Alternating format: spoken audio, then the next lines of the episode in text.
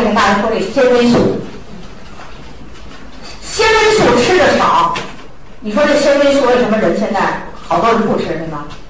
粗大点也吃的少了，就是因为这纤维素没它没它不叫营养，它也不没有纤它也没有维生素，没有矿物质，也不给你提供能量。但是你缺少它，你就容易得恶性病。为什么呢？纤维素到达肠道内，它可以降低肠道细菌的代，这是一个作用。肠道细菌的代谢活性，啊，最近还有一研究说什么呢？纤维素到这个大肠里，可以提升你大肠里的有益菌群。咱大肠里有好多细菌啊，有的是治病的，有的是没用的，还有好多是有益的。你要想防止大肠衰老，你就得用纤维素，啊。第二个呢，增加粪便量。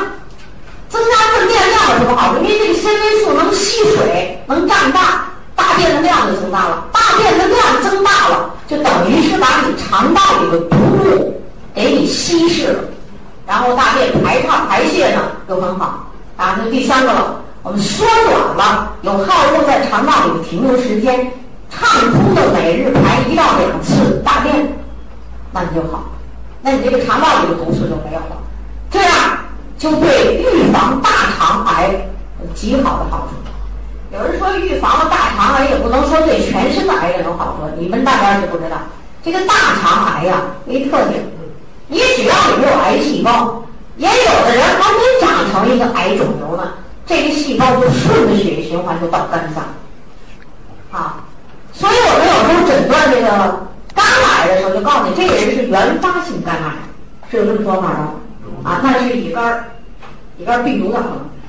给你诊断说呢，你这个肝癌叫转移性肝癌，你不是个原发性。那从哪来的呢？百分之七十的肝癌是从大肠癌转移过去。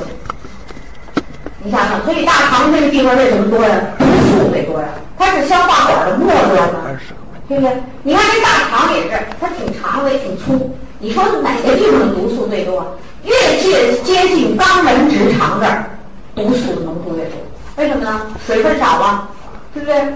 毒物浓缩了，所以纤维素在这有非常好的作用。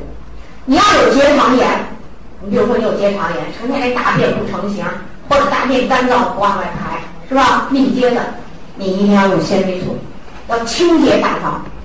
所以这消化系统这打扫卫生的，这叫肠道叫什么？清道夫的，就是这个纤维素。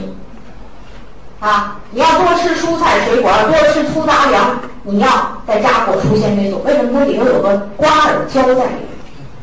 啊，你可以适当的吃一点，挺好的啊。这就是饮食习惯啊。好。